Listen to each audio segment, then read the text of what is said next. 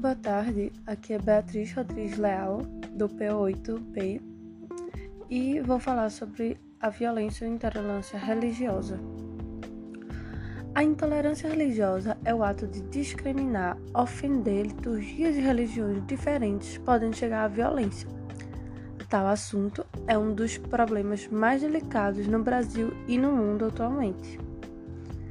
Em se tratando do mundo, o cristianismo tem o primeiro lugar na quantidade de adeptos, com aproximadamente 31% da população mundial, de acordo com Pew Research.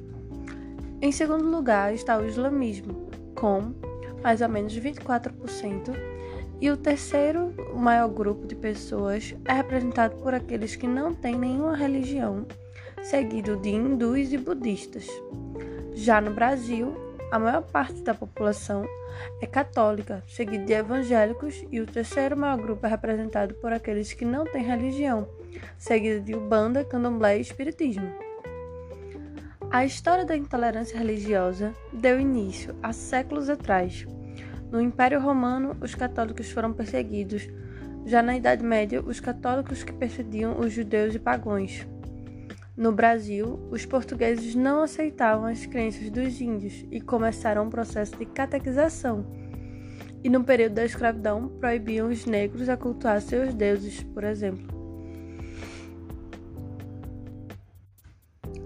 Alguns estudiosos acreditam que um dos motivos da intolerância está na transição das religiões politeístas para as monoteístas, pois Reconhecendo um único Deus, as religiões passam a não aceitar a existência de outros deuses. Diante dessa ideia, surgem as guerras santas, ou seja, conflitos com o objetivo de afirmar que existe apenas um Deus. Somado a isso, acredita-se que a insegurança e o medo de o ser humano não possuir certezas sejam mais motivos para a intolerância. Falando um pouco do histórico de assuntos religiosos na Constituição brasileira, a Constituição de 1824 declarou que a religião católica era oficial do país e acabou proibindo a realização de cultos públicos de outras religiões.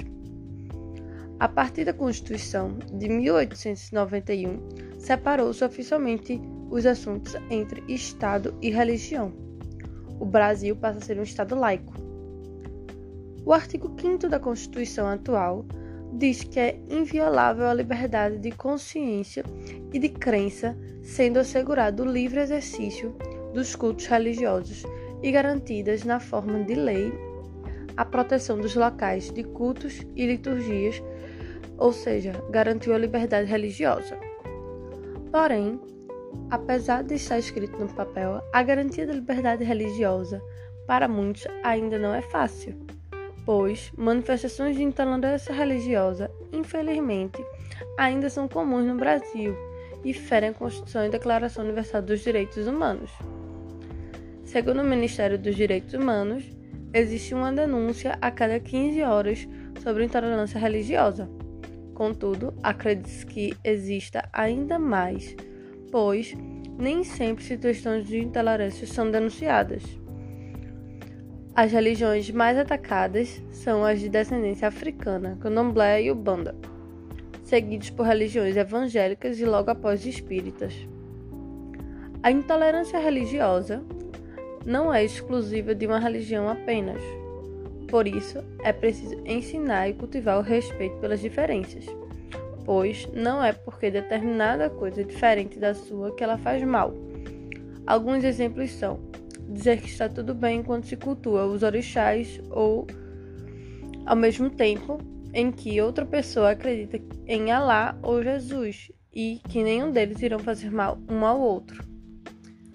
Ao cultivar cada vez mais o respeito entre religiões, cada um terá mais conforto em demonstrar sua crença sem medo de ser julgado ou violentado ao fazer isso, deixando cada vez um ambiente mais pacífico de se, de se conviver.